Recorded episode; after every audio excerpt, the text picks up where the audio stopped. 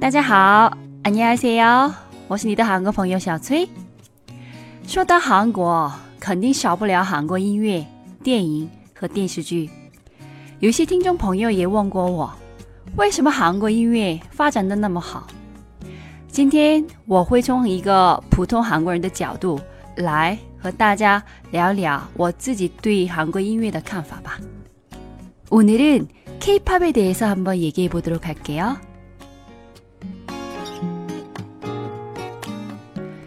那 K-pop 是什么呢？很多人以为 K-pop 就是韩国音乐，但啊，其实这样翻译的话不太准确，因为在韩国也有 R&B 等的慢歌、摇滚等等的各种各样的音乐形态。其实我们国内外普遍认为 K-pop 就是大部分是会唱会跳的韩国男团或者是女团。唱的大部分都是快歌。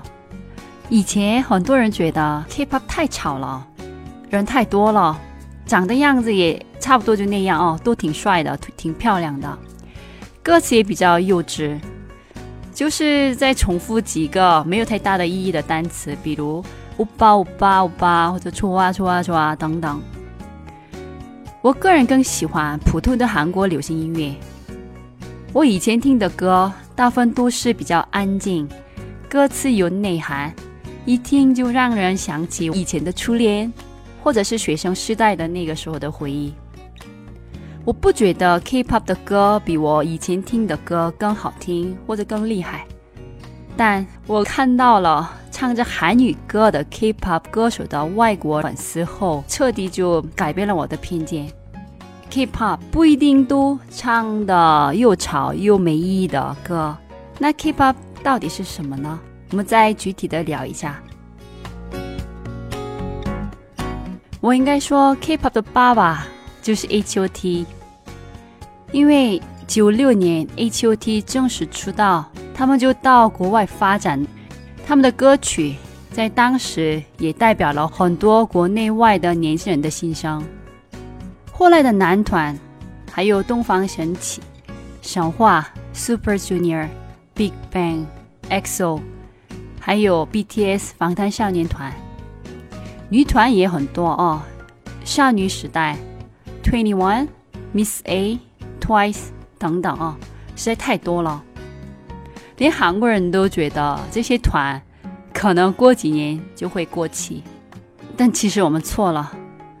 以前除了在韩国之外，K-pop 在中国、日本和东南亚等的国家很受欢迎。现在呢？现在不仅仅是在亚洲国家，连在欧美国家都受到了热捧。二零零八年，女子组合 Wonder Girls 通过一曲 Nobody 在全世界很受欢迎了。连我在阿联酋工作的时候，在那边的最大的百货商场里也听到了他们的歌。一二年，鸟叔赛发行的《江南 Style》成为互联网历史上首支突破十个亿的视频。同年，在美国 Grammy Awards 官方网站上首页登载了 Korean boy band Big Bang Go Boom 的消息，上传了韩国的当红 K-pop 组合 Big Bang 成员的照片，而且介绍了 K-pop 的火爆人气。这是韩国歌手第一次 Grammy Awards 登上网站的首页，而且一八年在韩国非常受欢迎的一个男团 BTS，他们获得了美国 Billboard 两百第一名。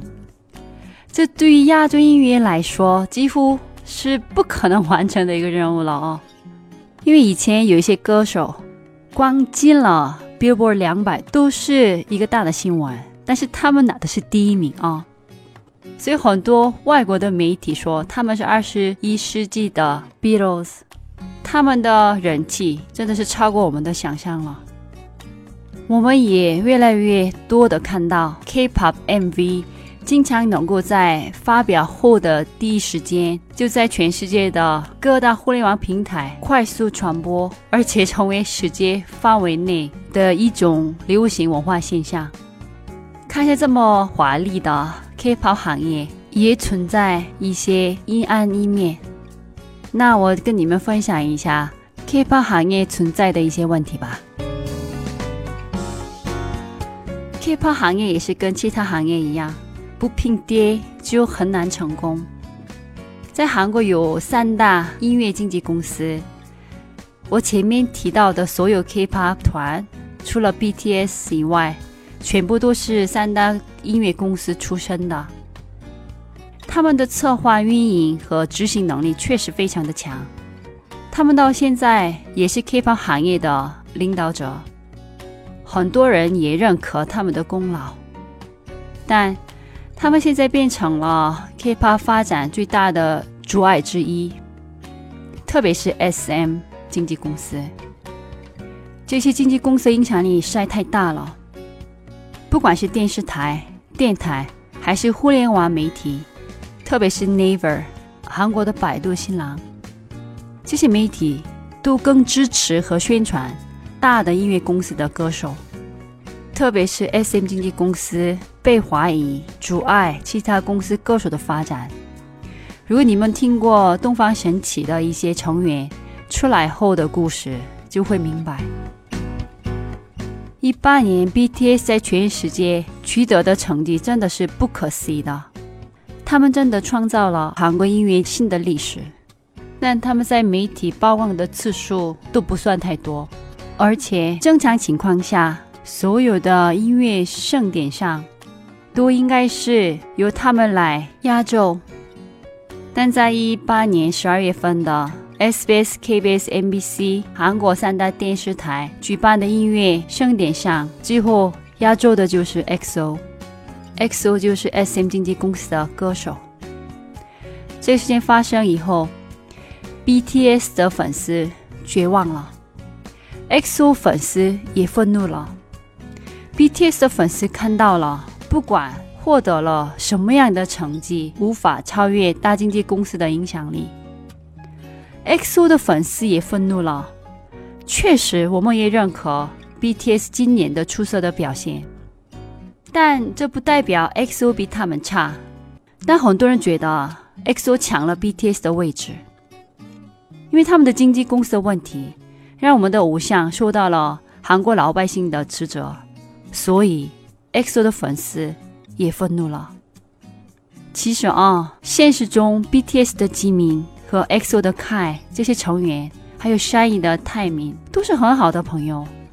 只是来自于外界的不公平，让歌手和粉丝都受了委屈。K-pop 音乐经纪公司有一套非常成熟的造星体系，他们帮你安排好歌曲、舞蹈、造型和服装，所以感觉上歌手也只是体系下的一道工序和环节。以前经纪公司不允许歌手有太多自己的想法，也会约束歌手的私人生活，比如就不允许谈恋爱，不允许在社交媒体上直接跟粉丝沟通。但这种的体系下，他们很难发挥他们自己的特长，创作优秀的作品，所以很难成为一个真正的艺术家。但其实啊，经纪公司这样做也可以理解。因为一旦一个成员出了问题，整个团都会受到很大的影响，会给经纪公司带来很大的经济损失。但在这种体系下，也有表现出色的歌手，比如 G Dragon，还有已经不在这个世界的 Shine 的钟铉，还有 Zico、RM 等等，他们的作品确实不错。而且现在自己写歌曲的歌手也越来越多，还有这些 K-pop 团，大多数都是有有效期的，而且比较短。K-pop 团和经纪公司的合同基本都是七年一签，所以合同到期后，要不就团就解散，或者部分团员就离开。那万一不解散了啊，男团。服兵役的时候也要停止活动，比如 Big Bang，现在他们就不能一起活动，而且七年的合同到期后续签的时间大部分只是一到三年，但也有像神话成员一样，关系一直都很好，过了二十年还在出新唱片，参加各种各样的活动。他们离开 SM 经纪公司后，现在运营自己的经纪公司。他们就是很多 K-pop 歌手的榜样。二零零一年解散的 H.O.T，一八年重新复合开了演唱会。因为有这些好的粉丝，让 H.O.T 成为了歌坛常青树，不再有有效期。BTS 这么火的团，他们本来也是一八年年初也想过解散，但是还是他们提前续签了七年的合同。这个对粉丝来说是一个非常好的消息。EXO 的合同也是一九年就到期了。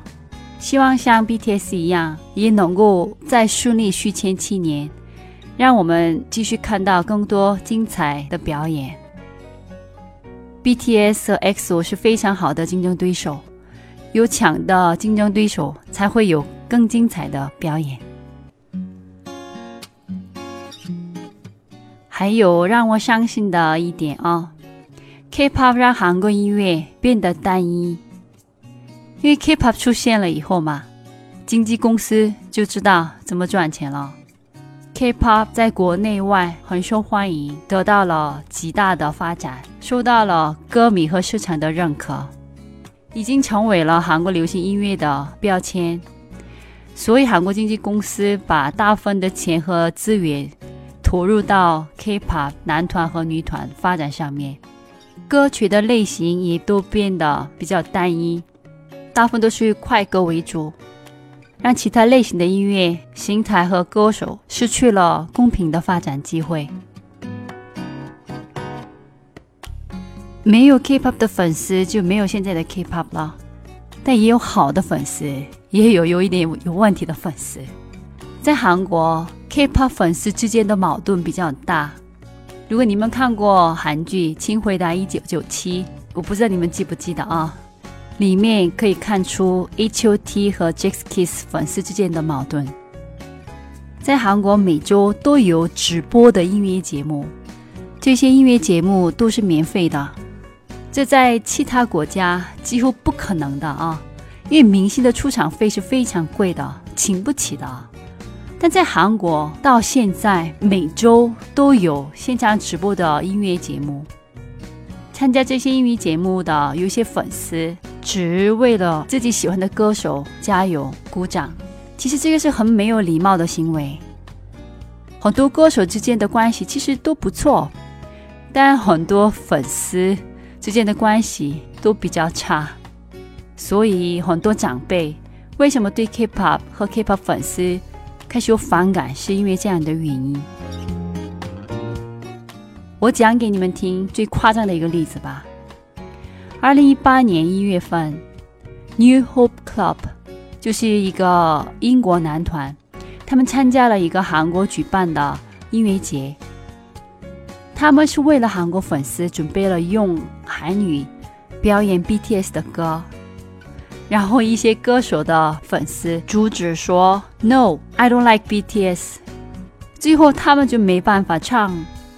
成功直至唱 BTS 的歌的这个粉丝很高兴的在社交媒体上上传了当时的视频，很多人看到后很愤怒啊，连我看的都很愤怒了，太丢我们国家的脸了。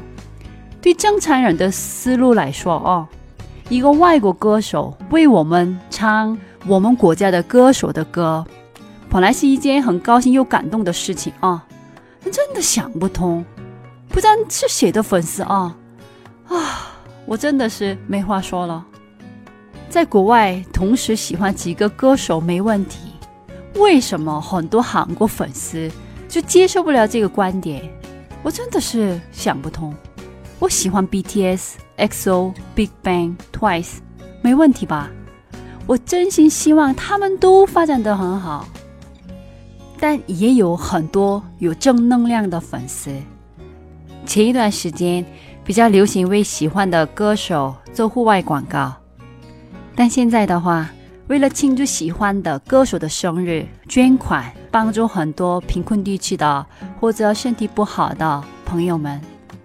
还有比较有特色的例子，就是有一些粉丝帮助贫困国家挖井，已经是第五个井了，很有创意。而且有一些是修建公园，哦，我觉得这些想法还是挺有意思的，挺好的。我希望做这些有意义的事情的粉丝越来越多，